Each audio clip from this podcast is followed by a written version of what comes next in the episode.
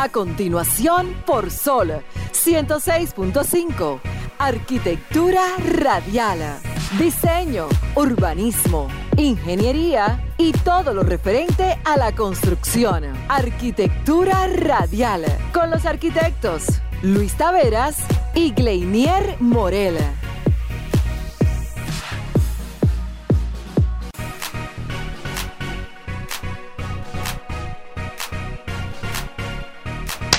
Muy bien, señores. Bienvenido 2024. Arquitectura radial en la casa. Señores, bienvenidos nuevamente. Una pausa de dos domingos, pero ya retomamos labores aquí en Arquitectura Radial y en un nuevo set, Morel. Mierquina, pero yo estoy súper, pero súper emocionado. Ya yo lo había visto anteriormente en los programas amigos de aquí, de la cadena Sol Sí. de RCC Media. Y realmente vivir la experiencia de estar aquí en este set es sumamente emocionante. Yo desde detrás de cámara estaba justamente viendo el escenario y llevé derecho al otro set. Se ve impresionante. Al otro set iba yo. A- a la otra cabina que A la otra, a, a la anterior, Sí, por la costumbre que teníamos durante ya unos cuantos días. Alejandro tuvo que atajarlo ahí afuera. Es verdad. Casi mente yo sigo derecho, Alejandro, ¿verdad que sí?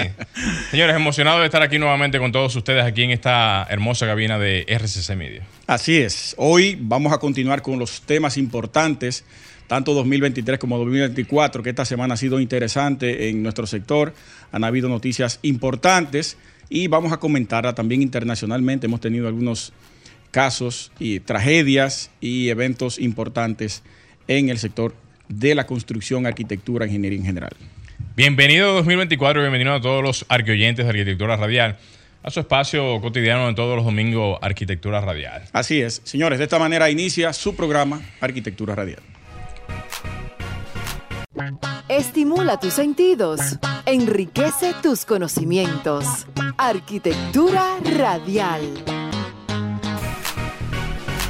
Vamos a pasar de inmediato con la primera frase del 2024, que le va a encantar a ustedes.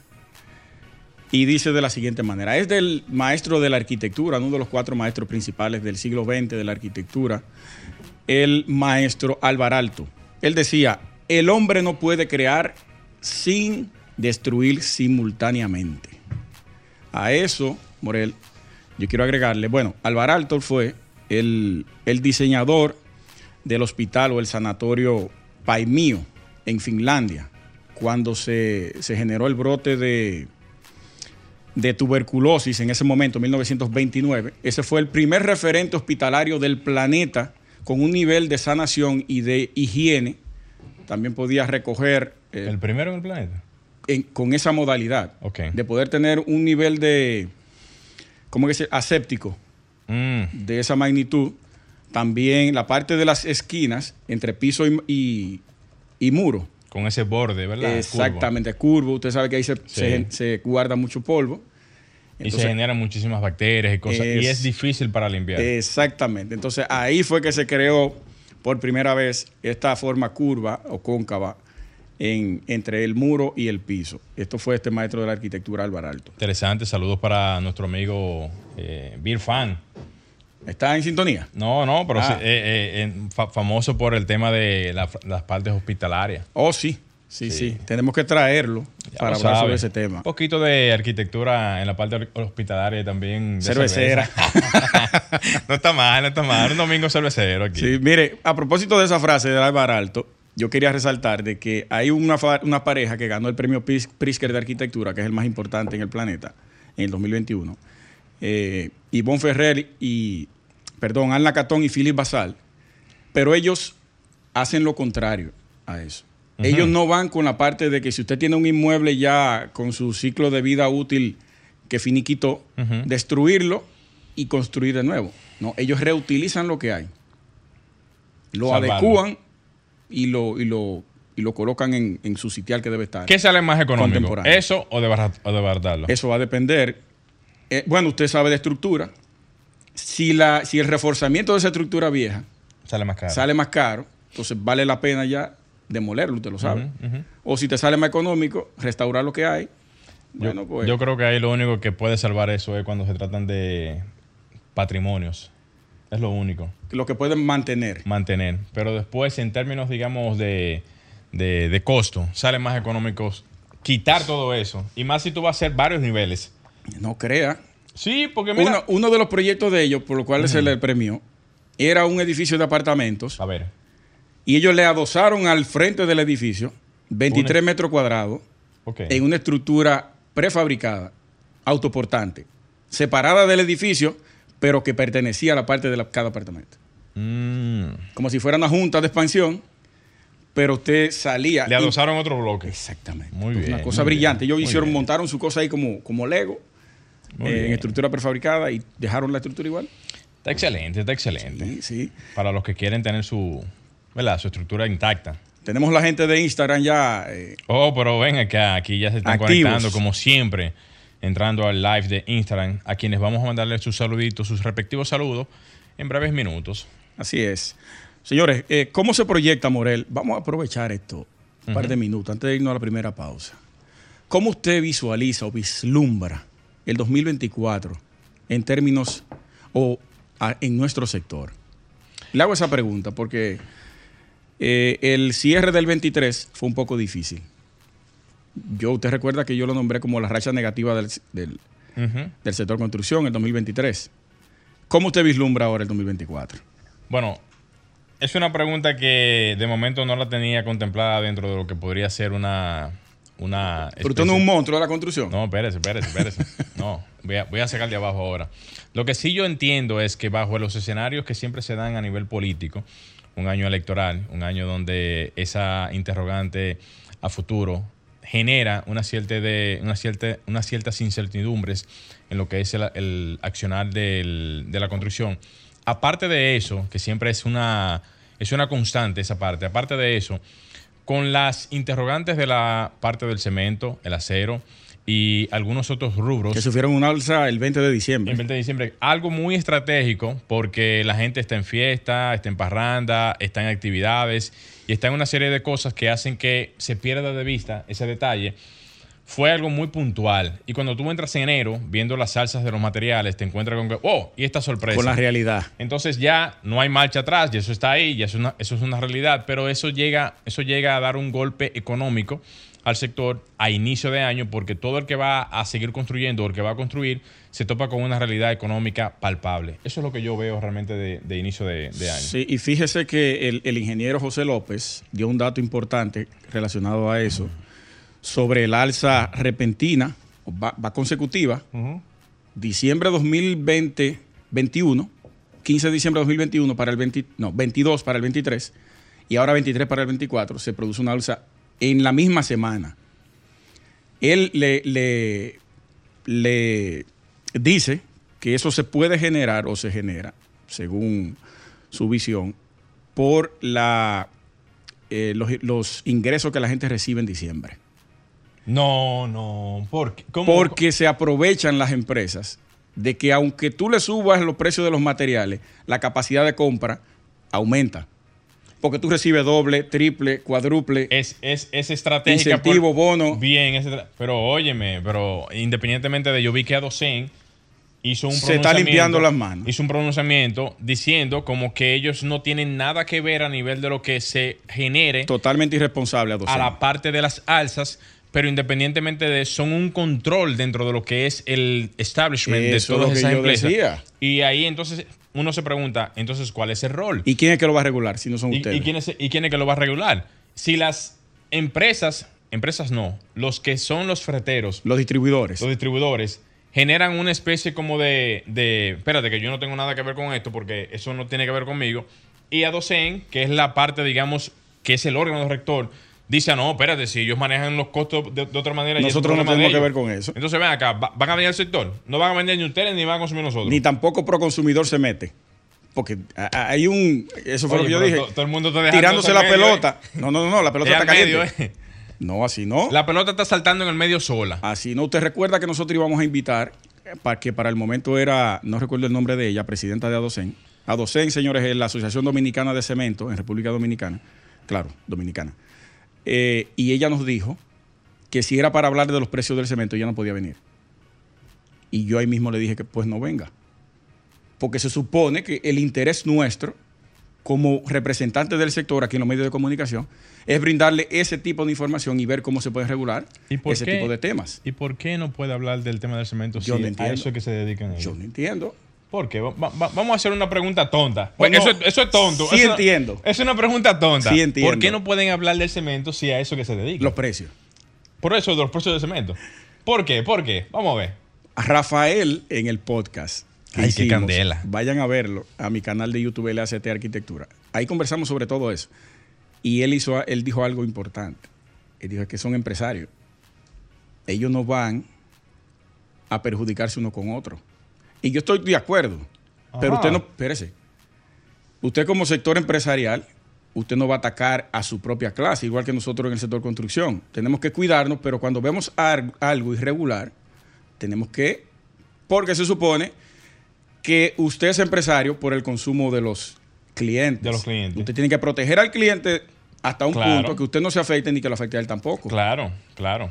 O generar algún tipo de respuesta sensata, responsable y que vaya de la mano con lo que es la realidad del mundo para darle una respuesta a lo que es la población, pero no quedarse callado y hacerse, como dice la gente, los chivos locos. No, tirar la Como que pelota no- a los que los distribuye. Como que a nadie le importa nada. No puede ser así porque se supone que es un sector demasiado importante, no solamente para lo- lo- los consumidores, lo- los, los que solicitan el producto, sino para los desarrolladores, que son los que hacen los proyectos. es que hablaron automáticamente, se produce esa noticia, sale a Coprovi diciendo que los inmuebles van a tener un incremento en el costo. Pero eso es una. es automático. Eso es una matemática simple y sencilla. ¿Y qué hacemos entonces con los compradores? Bueno. Continuamos sacrificándolos porque también, y ahí vuelvo, volvemos a cargarle el dado a- al Estado, Morel, que aunque no, es que siempre van a tener la participación porque ellos son el órgano regulador y rector de arriba. Todas las empresas deben manejarse bajo las leyes que establecen los estados. Entonces, si un, una asociación o un sector empresarial tiende a ejercer algunas acciones que van en contra del consumo o del consumidor, entonces el Estado ahí tiene que entrar. ¿Qué está pasando aquí? Y hablarle a la población. Miren, señores, ellos están haciendo esto, esto, por esto y por esto. Junto a ellos, Claro. es lo que yo entiendo. Ahí el único órgano rector que entra ahí es pro consumidor. pro consumidor, que es la figura, digamos, la representación estatal para el consumidor. pro consumidor. ¿Cómo Salud- es? Saludo para Eddie Alcántara, que pronto lo vamos a tener Ey, por ¿por aquí. qué tú se ríes? Porque Proconsumidor sale en diciembre diciendo que ellos están al tanto de, de regular los precios de la canasta para la cena navideña. Ajá. Pero- Y, de, y, de, y del cemento. No, no. Alejandro, Llévate esto, mijo. vámonos a la primera pausa, señores. No se muevan, que regresamos en Arquitectura Radial.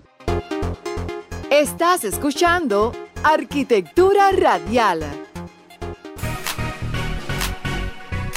Bien, señores, continuamos en Arquitectura Radial. Un hombre Señores, experimentado. eh, aprovechar y saludar a todos los que están en sintonía aquí en el, en el live. Voy a esperar que se sigan sumando porque hay muchas personas que están ahí en el live para entonces después darles sus saluditos. Detallar los nombres. Claro que sí. Señores, tenemos la visita de un amigo nuestro, un hombre que es visionario tanto del sector publicitario como ahora que ha incursionado en la política y vamos a hablar de esos dos temas. Nuestro hermano Luis Casado de ED2 Partners and Brothers. Ey, un aplauso, ven acá. Usted no me aplaudiera, ven acá. Espérate, espérate. Va a ser, ¿Cómo va a ser? Mira, primero agradecerle por la invitación, por eh, permitirme llegar a su audiencia eh, en este espacio que tengo para decirle que es uno de mis programas favoritos. Serio. Sí, porque es un contenido de calidad, contenido que aporta y realmente nosotros tenemos que velar por llevar ese aporte, esa calidad a, a- a los dominicanos, en este caso, y, y nutrir a las personas. No todo es farándula, sino que también hay un contenido de peso y de valor que, que es importante. Ustedes, ustedes se han enfocado en eso y también felicitarles por la persistencia. En muchos de los talleres que, que participo, siempre dejo muy claro que por encima del talento y de todo está la persistencia. Sí. Y ustedes han sido un ejemplo Sí. Seis de años ahora en persistencia. 2024. Seis Así años, es. eso es Ey, ey, persistencia. brother, ey, Seis años. Dele ahí, seis años. Felicidades, no, no, no. Eso papá. pesa. Sí, Ustedes pesa, pesa. son parte de Eso que es nosotros así. estemos aquí todavía es también. Y ha sido Con un su placer. apoyo. Sí, sí. Gracias, Cada gracias. vez. Agradecemos la valoración de verdad.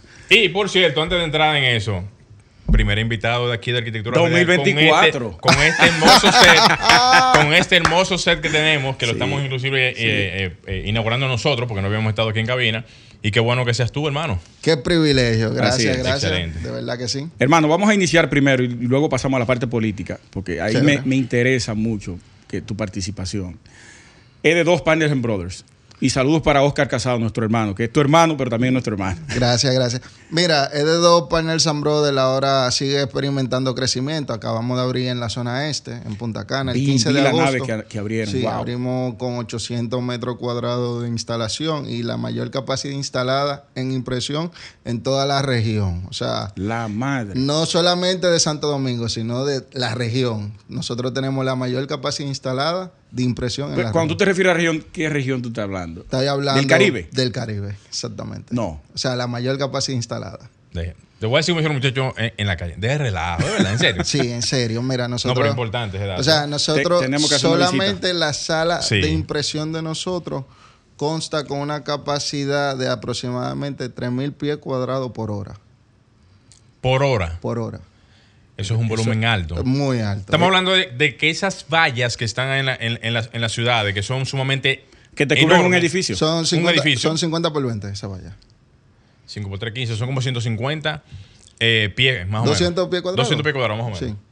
Yo en una hora pudiera, tú divides 200 entre 3000 y eso podemos nosotros producir en una hora. El, país, mía. el país entero. Claro, estamos Madre hablando mía. en capacidad de impresión. De impresión. Luego de que se imprimen, también hay otros procesos que no están ahí, solo en impresión. Pero sí, podemos. Claro. ¿Por qué se fueron para el este? Eh, crecimiento. Es la zona ahora mismo que está experimentando un gran desarrollo. Eh, tenemos el sector turístico, que es un sector que trae muchas inversiones a República Dominicana. y Entonces, por gravedad, tenemos que ir a donde están las inversiones. Que no, que no crucen el peaje, que se queden allá mismo, lo contraten y entonces ustedes les resuelven aquí. Exactamente. también, también se estaba dando mucho que nosotros desde Santo Domingo estábamos supliendo la Sí, zona este, ya sí. teníamos un, un periodo Un tiempo bastante largo. exacto, responsable y decimos, mira, para mejor logística, para mayor facilidad, nos instalamos, nos instalamos una zona súper estratégica. O sea, nosotros estamos en, en la misma autopista entre Punta Cana y entre Bávaro, ahí mismo, en el centro. Sí. Almacén Unido, nosotros. Y, Oye, es. y esa ubicación estratégica nos permite también a esa zona del este también darle un muy buen servicio. El servicio al que tenemos a todos nuestros clientes acostumbrados. Mejor de ahí se daña. Aparte de la publicidad, ¿a qué más se dedica la empresa de ustedes? Porque son multifacéticos. Sí, mira. De hecho, creo que estamos entrando ya a la política por los moños ahora. Eh, tú Sin sabes que- querer. tú sabes que nosotros tenemos negocio en el ensanche Julieta, negocio en, en el Evaristo Morales, negocio aquí eh, próximo a la Plaza Universitaria. Eso es el Manguito. Ajá. Eh, casi, sí. Se pudiera decir Manguito se- en la Jiménez Moya, Sí. entre Con la Sarasota. Y la, y la Rómulo eso, sí. Betancourt. ¿Son Sí. universitarias? Sí, son universitarias. No, no, no, no. No, porque son No, son universitarias, pertenece a la la UAS. Eso es el manguito. El ahí, Manguito. eso es- pero es plaza universitaria, que es la Después se, plaza donde está la se cruza ahí la avenida, la. eh, ¿Cómo se llama la, la que baja? Sara- eh, Churchill con la Sarasota. Churchill, ya, se divide ahí la zona universitaria. Exacto. Ok. Entonces, tú tienes. La universitaria, permiso. Ajá. Escúchame. Es Lincoln Gómez. Ya. Ahí Hasta ahí, ya, sí. en ese entorno. Dale, Luis. Entonces, tú tienes. eh, nosotros, en el caso de nosotros que tenemos negocio en esas áreas, eh, ocurre algo. John F. Kennedy decía que la municipalidad es el laboratorio de la democracia. Entonces llega un punto donde tú no te quieres involucrar en la política, pero la política se involucra contigo y ahí es donde entonces gente como yo dice, mira, realmente no soy político y no me da vergüenza decirlo, pero si no formo parte de lo que está sucediendo, entonces voy a permitir que la política me absorba. Esa era una de las preguntas que yo te iba a hacer primero. ¿Por qué, ¿Por qué? entraste? Excelente. No, eh, excelente. mira, tengo, como le decía, tengo un negocio en la Jiménez Moya, otro en la Francisco Pras Ramírez y otro en la David Massage. Tres sectores del centro de Santo Domingo. ¿Qué sucede? Yo tengo, en vez de tener tres frentes, tengo tres vertederos. Tengo tres vertederos. Entonces, yo digo, si algo tan básico que se había solventado ya 8, 12 años atrás, se está perdiendo, ¿qué más estaremos perdiendo? Entonces, yo decía, ¿cómo va a ser que la recogida de la basura de mis establecimientos no, no corresponda? Que yo tenga que hacer almacenes para copiar la basura, para después poderla sacar en, días puntuales y en horarios puntuales. Algo que se había, de manera sistemática, se había resuelto. Sí. Entonces, eso, eso. Se perdió, lo que quiere decir que se perdió eso. Claro, entonces, esas son de las cositas, una de las tantas cositas, que me obligan a mí a decir, oye, de verdad, si uno no intercede, si uno no se involucra, no participa, entonces, al final, ya yo tengo que velar por, por mis hijos. ¿Qué le vamos a dejar a ellos? Que salga de tu propia boca. ¿Cuáles son tus aspiraciones?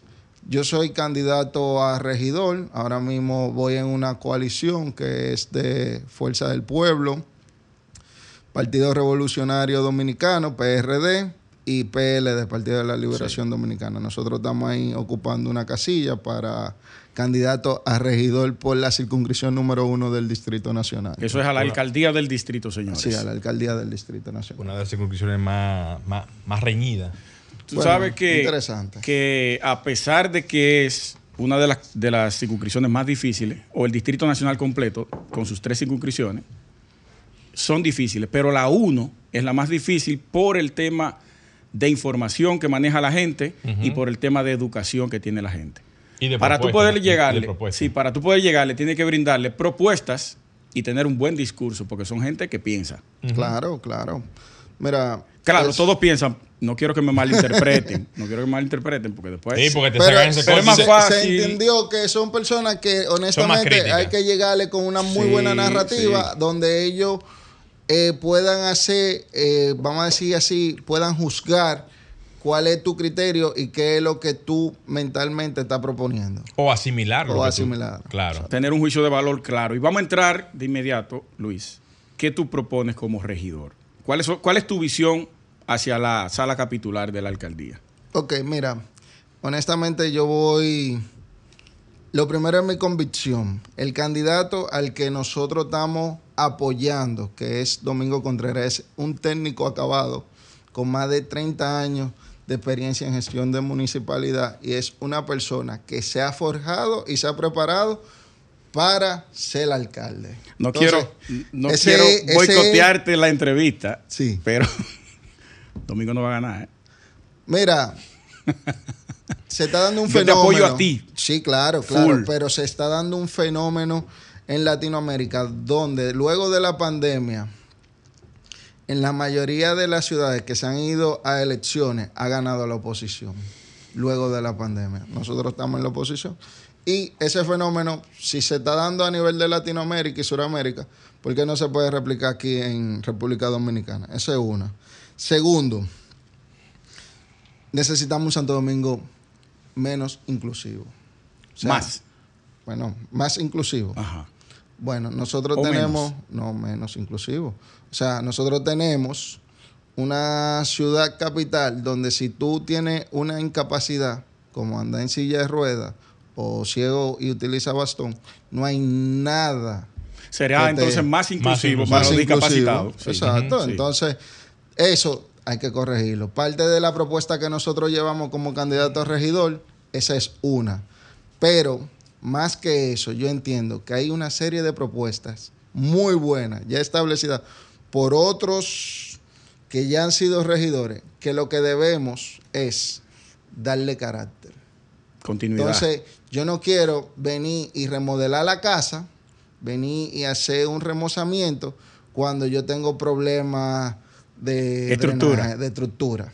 ¿Entiendes? Entonces yo prefiero ser del candidato que dice, vamos a coger lo que ya tenemos y vamos a ponerlo a que funcione porque es la forma en la que nosotros venimos gerenciando nuestro negocio y venimos llevando la vida y ha funcionado. porque eso no emularlo en la Me gustó municipalidad? eso, me o sea, gustó. yo puedo hacerte una propuesta diaria. Sí, sí, sí. yo puedo sí. llevar una propuesta diaria a las redes y, y- y presentar muchas ideas. Sin embargo, yo digo, vamos mejor a coger lo que ya tenemos, lo que ya alguien presentó, lo que algo que ya se aprobó, lo organizamos lo, y lo hacemos que funcione. Y puede incluso actualizarlo. Y Si hay- actualizarlo. si es necesario. Sí, sí, hay necesidad de Todo, actualizarlo. po- todo puede tener mejoras. Sí, Todo. claro, claro, claro. Entonces, más que, más que lleva una nueva propuesta de, de- de inventarme algo con los perritos, de inventarme algo. No, no. Vamos a coger lo que ya tenemos y vamos a trabajar y vamos a hacer las cosas Y este hombre. bien. No, no, porque veo muchos candidatos a regidores, algunos hasta colegas de Ay. todo, llevando propuestas, son muy bonitas, pero señores, vamos a ser llanos, vamos a ser prácticos y vamos primero a organizar la casa, vamos a organizar lo que tenemos y vamos, después podemos pensar en, en cosas Poner a nuevas. trabajar lo que tenemos y después Exacto. entonces ver qué pueda, qué pueda faltar, faltar Sí. e incluirlo. Esa sería la idea. no. ¿Tú, Lógico, tú tienes lógico. por casualidad eh, pensado tocar algún tema relacionado al, al tránsito? Tenemos más de 50 años hablando de tránsito. Yo estoy harto. Y hay 17 mil propuestas, propuestas. Mira. valga la redundancia. Para hablar de tránsito hay que hablar de educación, eso es por, por un lado, y por el otro hay que pensar en los colectivos. Colectivos para movilizar estudiantes, colectivos para mo- movilizar Personal. perso- personal de trabajo. O sea, eh, ¿cómo va a ser que en una casa hay tres, cinco, cuatro vehículos? Ya nosotros, el parque vehicular de, de Santo Domingo, vamos a hablar de Santo Domingo, está saturadísimo. Entonces, no ataque eso. ¿eh? ¿qué sucede? Lo que podemos sí es mejorar el transporte público masivo Claro, e integral. pero tú sabes por qué el transporte público, porque aquí el transporte público, por ejemplo, el metro, la onza, eso funciona. Pero ¿qué sucede? La misma inseguridad ciudadana produce que gente que tranquilamente pudiera coger un metro para ir su- para Oh, su sí, trabajo, sí. opte por irse en su vehículo propio. Claro que sí. Cuando tú le garantizas al ciudadano que va a tener una acera por donde caminar sin tener que tirarse para la calle regoso que un vehículo lo choque, cuando tú le garantizas a un dominicano que va a poder llegar a la estación, quedarse 10, 15 minutos esperando que llegue lo que lo va a recoger y no lo van a atracar, entonces ese ciudadano va a empezar a ir al supermercado en transporte público, va a empezar a ir al eh, a- al colegio en transporte público, va a pensar en ir a su trabajo en transporte público, porque funciona, porque se le están dando las condiciones para que eso Y funcione. es más económico al Y- final de cuentas. Y al final de cuentas es mucho más económico, Más económico. pero y eso se traduce realmente en beneficios. tiene que ser que el gobierno local le dé esas garantías al ciudadano de poder entonces incorporarse en ese sistema, porque está el que lo hace por necesidad y el que pudiera hacerlo, pero no lo hace por inseguridad. por inseguridad. Entonces, eh, eh, el tema del transporte, mira, eso es muy profundo. Pero aquí se ha si venido tú me vas a dar el trabajando. programa entero, No. lo profundizamos. Aquí se lo- ha venido trabajando desde el gobier- los gobiernos pasados. Tú sabes muy bien el tema del transporte integral. El Sí. teleférico, tú te desmontas ahí en el puente de la 17, te montas en el metro, vas aquí a- al centro de los héroes Que sin son, ningún que son buenos problema. proyectos Mira, realmente. eso Sí. es un proyecto excelente. Y, le Y este gobierno le ha dado continuidad, que es lo más importante. Lo más importante, eso es lo más importante. Yo le exhorto a los ciudadanos que el que no haya hecho el recorrido que lo haga, se va a impresionar, se va, va a decir, wow, Sí, me siento sí. en un país vía desarrollo, eh, es una realidad. Sin embargo, es como te digo, Luis, si no le damos la garantía a esos ciudadanos de utilizar esos servicios, no, no vamos a avanzar en materia de, de- de transportación transporte. y movilidad en, en- en Santo Domingo. Muy Perfecto. bien. No, perfecto. Eso, es lo que sí, sucede. sí. Luis, ¿tiene alguna otra propuesta ahí para... Bueno, O de- para cerrar también, eh, ¿cuándo son las elecciones? ¿Dónde pueden votar por ti? ¿Cómo pueden votar por ti?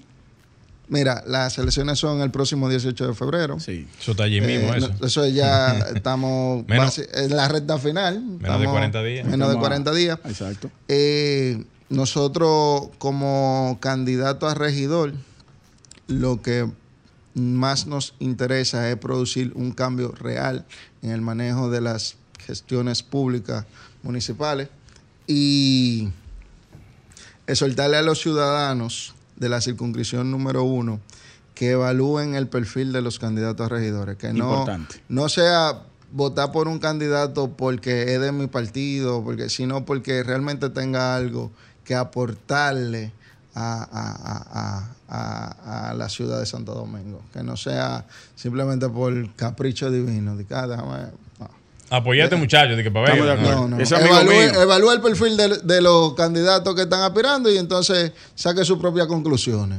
Tremendo. hay que llamarlo debate también en un momento eso, ¿verdad que sí? Ya no hay tiempo. Bueno, pero, interesante, un debate. Claro. En el 2028, cuando tú cumplas los primeros cuatro años de, como regidor, que tú vas a ganar ahora. Esperemos Dios. Preparamos eso. Bueno, hermano, muchísimas gracias por estar Gracias a ustedes por el espacio y por la invitación. Sí, ha sido un honor. Señores, Luis Casado, aspirante a la regiduría por la circunscripción número uno del Distrito Nacional, estuvo con nosotros. Muchas un saludo. Muy bien, señores, continuamos en Arquitectura Radial. Recuerden que pueden hacer sus llamadas a los teléfonos de cabina al 809-540-1065. También escribirnos a nuestro WhatsApp arquitectónico al 829-630-8811. Y los que no estén o no se hayan podido sintonizar a través de la frecuencia de Sol 106.5, pues véanlo a través de eh, la cuenta de Instagram en Arquitectura Radial. Pasemos al comentario de nuestro colega Gleiner Morel. Muchísimas gracias, brother. Y déjame aprovechar y mandar estos saluditos que lo he mencionado ya como en dos ocasiones. Ahorita la gente va a decir, Ahí, la gente tú te mencionas que tú no vas a saludar y no dice nada. Señores, aprovechar y saludar a Juan Manuel, que está en sintonía, al ingeniero Aníbal Rodríguez, a Laza Glenis, a Rosa Félix, a Eliezer, la sala, La sala Glenis. La sala Glenis. Saludos para ti, la sala. A Brian 971. A Avi Polanco, saludos para ti, Avi. Abigail, saludos para ti. También a, Wendy Polanco, saludos para ambas. A, Sánchez Manzano, brother, saludos para ti. Siempre en sintonía con Arquitectura Radial. A Rafael Santos, nuestro querido compañero de, programa. De, bueno, compañero de programa es a nivel de, de, sector. De, sector. Leandro Rodríguez, Leomar, Ever, Elbert Datero, a Sai Carela, Jenny Santana, a Carela 6, Vikingo, Manuel Peralta. Unos nombres muy, muy, muy, peculiares. Muy, pintorescos. Tenemos de todo aquí en, Arquitectura Radial. A Raiza Álvarez, a Manuel Santos, a Nelly Taveras. Tiene esa familia suya ese. A J.D. Tren. Los Taveras somos Alfredo Holy. Ajá. Sí. Bueno, está bien. Y así sucesivamente. Saludos para todos. Me faltan muchísimos más. El filósofo de la arquitectura, Rafael Santos. Tengo que dejarlo hasta cierto comentario de Zoraida RG y después de ahí sigo más, adelante. Usted sabe que esta cámara me ha intimidado. Yo voy a tener que arreglarme cada vez que venga Venga con su, con su polvito y su cosa. Mira, mira, mira. Oye, pero mira, mira, hasta, el puntico que tiene ahí en la esquina. Señores, interesante realmente lo que estamos viviendo aquí en este set de RCC Media. Miren, señores, vamos a entrar a los temas. Lo primero es, me gustaría saber lo siguiente en función a algunas situaciones que están pasando con... ¿Cuál es mi cámara, Alejandro, por cierto? Es esta que está aquí. Esta que está aquí. Miren, me gustaría saber lo siguiente. ¿Qué está pasando con las MIPIMES, señores? Las MIPIMES y las licitaciones y los procedimientos que se hacen en el Estado Dominicano.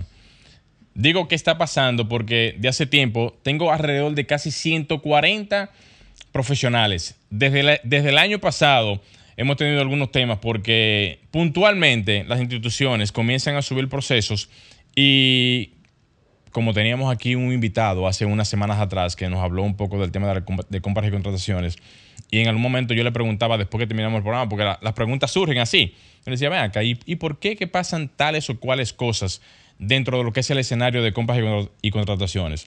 Y él me decía, mira, las instituciones pueden tener el derecho de poder manejar los procesos en función a sus solicitudes, en función a las necesidades, en función a poder garantizar cierto tipo de procedimiento, que eso es normal, y tienen la posibilidad dentro del marco legal de poder hacerlo. Pero también el usuario, el que está pendiente de este tipo de procesos, también puede velar porque la, el común denominador, el común, digamos, eh, la posibilidad de que todos participen puede existir también para todos. Porque se da y se presenta en muchísimos casos de que se preparan algunos procedimientos de compras y contrataciones en muchas instituciones en donde se perfila, se acomoda muy a la medida el tipo de procedimiento que se quiere preparar, buscando algún tipo de cotejo que pueda filtrar entre el común denominador una gran cantidad de, vamos a decir, de, de solicitudes o de, de- de requerimientos para que una gran cantidad de personas no puedan cumplir con este tipo de condiciones. Una de ellas es la que mayormente ahora mismo uno está viendo, que es la famosa línea de crédito. Señores, yo, yo voy a preguntar lo siguiente. ¿Para qué se está solicitando la famosa línea de crédito?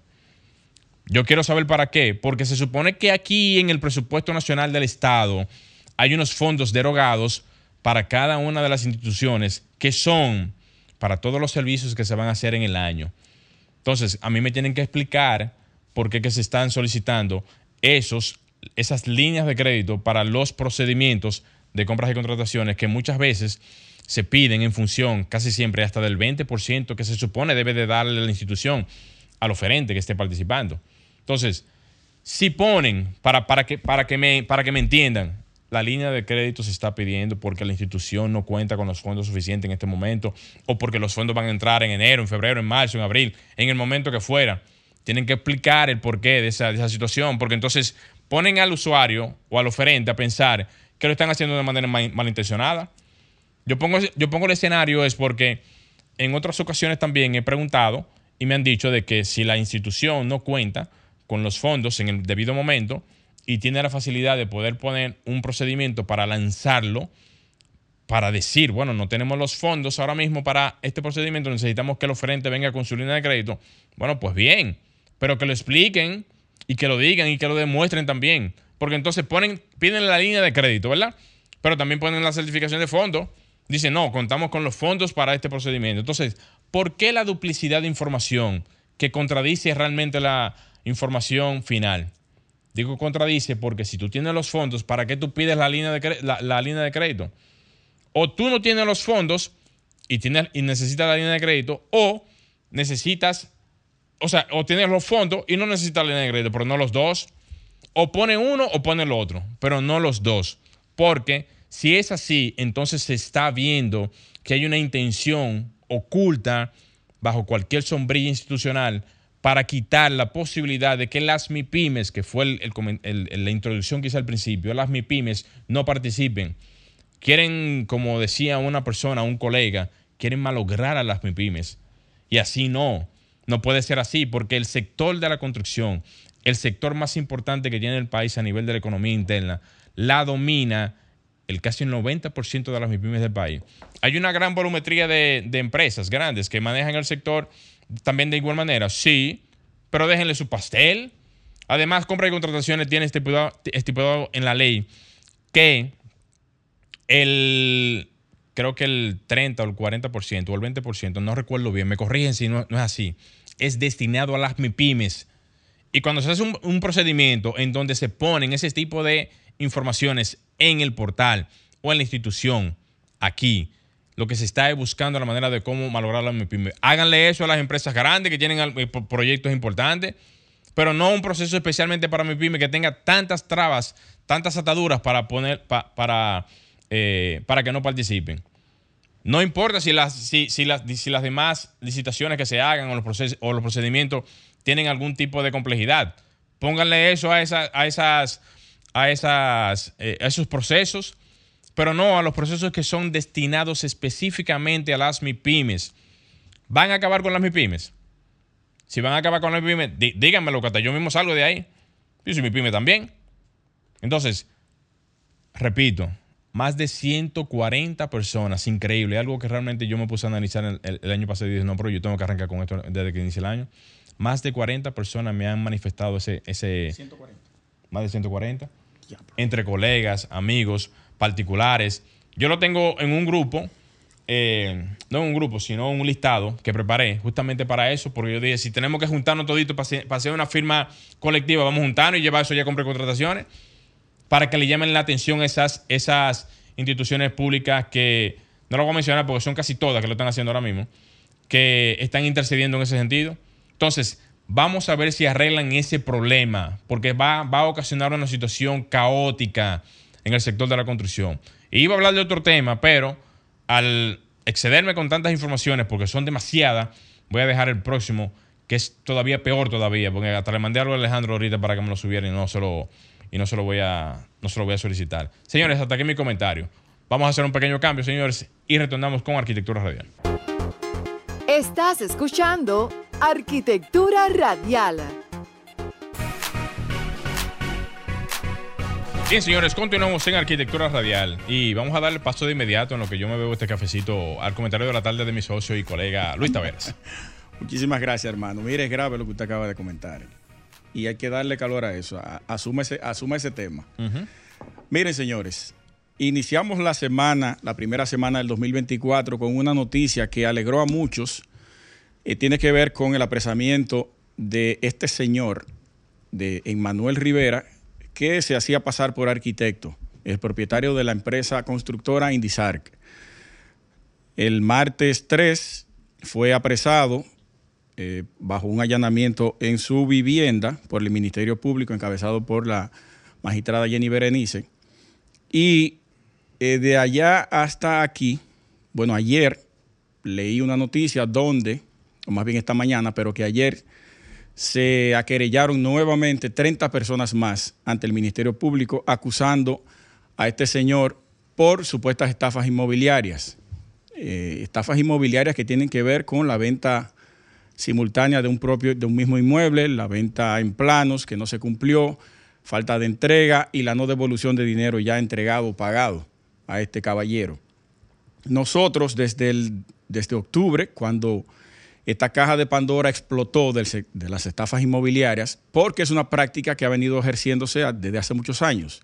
Eso no es una cosa nueva. Lo que pasa es que ahora el escándalo fue tan grande, fue tanto dinero y tantas personas involucradas en este caso, que no hubo forma de pararlo. Lo asumió Nuria Piera, luego lo asumió Alicia Ortega, lo asumió Somos Pueblo y un servidor Luis Taveras aquí en la plataforma Arquitectura Radial y también en nuestro podcast.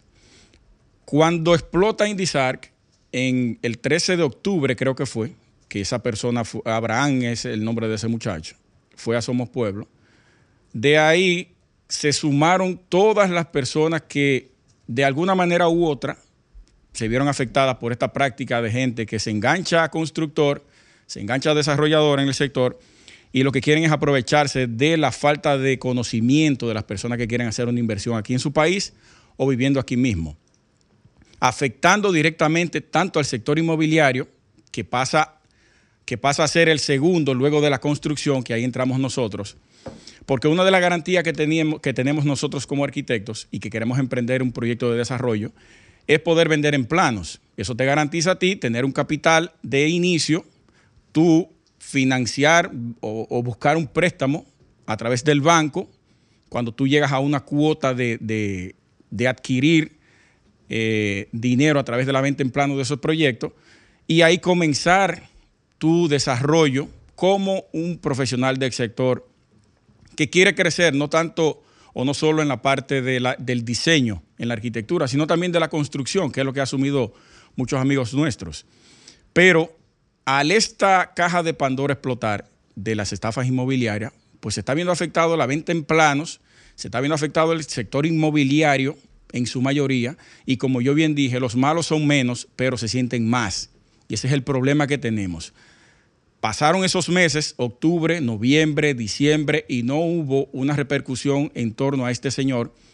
Él se desapareció de la palestra pública, participó en un programa de televisión, El Despertador, junto a su abogado, que es eh, el connotado Félix Porte, Portes, que dio unas declaraciones que para mí fueron desacertadas totalmente tiene intención de pagar y que, ¿por qué llegó hasta esta consecuencia para decir que quiere pagar?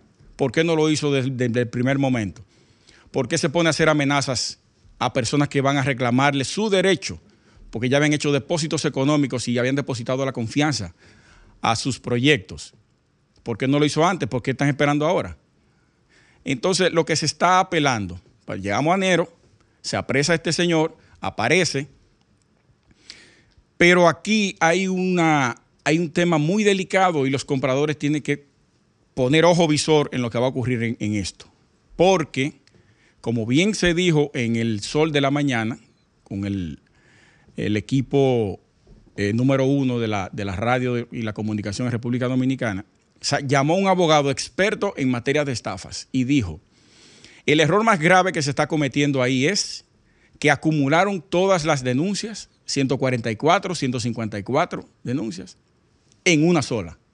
No la hicieron por separado. ¿Qué va a ocurrir ahí? A la hora de hacer o de sentenciarlo, de cantarle lo, que se le vaya a cantar, va a ser un solo número bajo esas 140 quejas. Supongamos que le pongan, porque el tiempo de prisión para las estafas oscila entre seis meses y dos años. Seis meses y dos años. Entonces, ¿cuál es la pena máxima? Dos años. ¿Cuánto le van a imponer a él? Todavía no sabemos. ¿Qué va a ocurrir ahí? Que las 144 quejas que se realizaron y los más de 100 millones de pesos que supuestamente han sido estafados, se van a pagar con la prisión de menos de dos años de ese señor. Atiendan lo que yo le estoy diciendo. ¿eh? Usted paga una deuda con prisión. Usted paga una estafa con prisión. Si ese señor cae preso, él va a comenzar a pagarle a todos ustedes. Si no separaron las denuncias que hicieran, va a quedar saldado todo. Presten atención a ese tema ¿eh? y que nosotros también desde aquí vamos a estarle dando seguimiento porque hemos asumido esa posición y queremos también ver a las demás empresas, señores del Ministerio Público. Hay muchas empresas envueltas en este tema y no se le pone frente, tanto en la parte este como en la parte norte, como en el sur, como en... Hay que prestarle atención no solamente a uno solo. Y dentro de los acusados solamente mencionan a Emanuel Rivera, pero también dice Emanuel Rivera y cinco más imputados. ¿Pero quiénes son? ¿Cuáles son los nombres? ¿Qué hicieron? ¿A quién estafaron? ¿Cuál es la cantidad? No lo sabemos. Entonces, eh, le dejo ahí esa buena y mala noticia para que le presten atención a ustedes los afectados, porque estaremos de este lado también de la cancha viendo el juego para ver qué podemos hacer en favor de ustedes, porque ustedes son el combustible de nuestro sector. Alejandro. Estimula tus sentidos, enriquece tus conocimientos. Arquitectura radial. Morel, seguimos en Arquitectura Radial. Así es, aprovechar y eh, comentar lo que escribió aquí José López hace unos minutos. Que Nuestro decía, hermano el ingeniero José López. Saludos para ti, brother. Que las líneas de crédito se han vuelto el filtro para secuestrar licitaciones. Así también como otro comentario que él hizo, que Compras y Contrataciones emitió una resolución en diciembre, si yo no la he visto, para regular el tema de las exigencias de línea de crédito. Para regular, El tema de las exigencias de línea de crédito. Es que eso es un tema, viejo. O sea, O sea- que, que las licitaciones se están manejando a discreción en base a las líneas de crédito. que No, están en pocas palabras, Compras y Contrataciones ya se dio cuenta del tema. Eso es importante. Ok. y emitió una resolución en diciembre, hace poco, que regula el tema de las exigencias de línea de crédito. Ah, ok. A propósito de lo que yo le mencionaba. Ok, ok. ¿Cómo tú vas a solicitar una línea de crédito cuando cada institución tiene que tener sus fondos? Se derogan todos los años los fondos de cada institución. Para yo participar en una licitación, debo llegar con mi carta de línea de crédito, papá. No, tu carta del banco. Yo tengo una de crédito. Yo de tengo tres- 6 millones para resolver. ¿Qué es millones lo para que? resolver. No, así no puede Pero ser. acá. Porque el Estado no tiene, no tiene que hacer eso. De no, es más, eso debiera de ser, ¿tú sabes en qué, en qué circun- circunstancias? En procedimientos de extrema urgencia. ¿Sabe por qué? Porque son de extrema urgencia. Y se supone que el Estado, Sí. aunque tiene la previsión de tener esos fondos para temas de urgencia, puede, puede escaparse de, de- de la posibilidad de decir, bueno, estos fondos no los tenemos ahora mismo disponibles. Vamos ahora en esta, en esta extrema urgencia para atender un puente. Vamos a refugiarnos Una- en esto. Vamos a refugiarnos en esto. Señores, miren, el que va a participar tiene que tener su cuarto. Así mismo es. Sí. Busque su dinero y Ahí venga- estamos de acuerdo. Y, y venga, venga a resolver. Sí. Ah, yo estoy de acuerdo con eso porque es un asunto de extrema urgencia. Busquen el dinero para resolver. Pero a la pyme, que no me vengan con eso. La- le están exprimiendo. la Exprimiendo un jugo, un jugo de China. ¿Y qué es esto, señores? Morel, antes de irnos, yo quiero hacer esta denuncia que nos que me envió ayer la arquitecta Luciris Mateo y la arquitecta Stephanie Gutiérrez. Son dos profesionales acabadas. Atención, Universidad Autónoma de Santo Domingo. Y quiero leer eh, rápidamente eh, esta carta que ellas les enviaron, porque tienen un problema con la publicación de unas calificaciones a una maestría que ellas realizaron, que creo que va por un año que no se le hace. Y no han podido resolver el tema de la entrega de la tesis. Esto es importante. La UAS ha tenido problemas con eso todo el tiempo. Yo no entiendo por qué. Qué problema. Parece que trabajan con un lápiz papel mate y, y hoja de maquinilla, eh, la, la puesta de, de calificaciones. Atención al ingeniero Ricardo González, director de posgrado de la Facultad de Ingeniería y Arquitectura. Ellas dicen aquí, lo voy a leer rápidamente. Reciba un cordial saludo por parte de las estudiantes de la Maestría de Planificación, Diseño Urbano y Desarrollo Territorial de la Escuela de Posgrado de la Facultad de Ingeniería y Arquitectura de la Universidad Autónoma de Santo Domingo. Promoción 2017-2019. Oye eso. 2017-2019. En esta ocasión nos dirigimos a usted en calidad de grupo para expresar nuestra inquietud respecto a la publicación de las calificaciones pendientes en nuestro expediente académico, especialmente en las materias de diseño urbano y espacio público y morfología, estructura y tejido urbano. Entendemos la complejidad de la labor docente y apreciamos el esfuerzo constante por brindar una educación de calidad. Sin embargo, la razón principal de nuestra preocupación es la necesidad urgente de contar con las calificaciones para avanzar en las etapas de evaluación de los proyectos de tesis. El progreso en este, en este proceso depende en gran medida de la información académica utilizada en nuestros expedientes. La planificación y ejecución de nuestros proyectos de investigación requieren una comprensión completa de nuestro desempeño académico hasta la fecha, por lo, por lo que su pronta atención a esta solicitud es fundamental. Atención nuevamente al ingeniero Ricardo González, director de posgrado de la Facultad de Ingeniería y Arquitectura. Arreglen eso ahí, arreglen eso. Las personas de esta eh, maestría están teniendo problemas con la publicación de las notas. Vamos a ver si resolvemos eso rápido, porque entonces nos van a, atender, nos van a tener como un callo hablando de eso y denunciándolo. Como debe de ser. Sí, ahí está. Eh, bueno, ahí está la, denuncia. Sí, sí, Luciris y Stephanie, manténganme al tanto que si por aquí no le llega el llamado, bueno, pues le hacemos una visita personal allá. Excelente. Alejandro, no, hacemos unas llamadas. Nos comunican aquí en el chat de Arquitectura Radial de que se escucha un poquito mal el audio entre los comentarios. Me dicen que escuchemos el programa. Alejandro hace una seña, señores, como de que, ajá, ¿y el qué? Pero sí, de que hay un como un cambio de voz entre los comentarios. Pareciera ser como que se, no sé si se cruzan algo. Yo, yo le dije al, al, al, al oyente que vamos a escuchar el audio para perfeccionar este a Espero que mi micrófono esté nítido. ¿eh? Vamos a ver, vamos a ver. Estoy boicoteo aquí, vamos a ver qué es lo que está pasando. Para cerrar, hay un, unos paneles solares transparentes, Morel, que van a desplazar las ventanas tradicionales. ¿Cómo? Sí, señor. Son células solares sensibilizadas eh, con colorante. ¿Con colorante? Alejandro, ¿qué pasó? ¿Ah? ¿No vamos? ¿Ya cerramos? Ah, ah ok, está bien, por si acaso. la, la cama. Sí, claro. Coño, brother. Espérate, pues completa ahí. Dice aquí que estas, eh, estos paneles solares transparentes eh, son eh, células solares sensibilizadas por colorante. Representan un gran avance en la tecnología solar, ya que permiten que las ventanas se conviertan en paneles solares. Oye, qué interesante. Y ha alcanzado una eficiencia de un 30% con luz ambiente y un 15% con luz solar directa. Eso va a ser una revolución en materia de iluminación de interiores y en materia de alimentación solar para las, las partes De la vivienda, Auto, autoeficiencia de la vivienda. Excelente, excelente. Total. Eso es doble uso. Sí, y bueno, Tesla tiene, Solar City, la empresa, que tiene las tejas que son paneles solares. Genial, genial. De las tejas planas. bueno. ¿Llegamos a la parte final? Bueno, señores, hasta aquí Arquitectura Radial. Ya nos, estaríamos viendo el próximo fin de semana. Luis Taveras, Glenn Morel y por supuesto Alejandro en los controles. Señores, bye bye. Y hasta aquí, Arquitectura Radial, con Luis Taveras y Gleinier Morel, por Sol 106.5.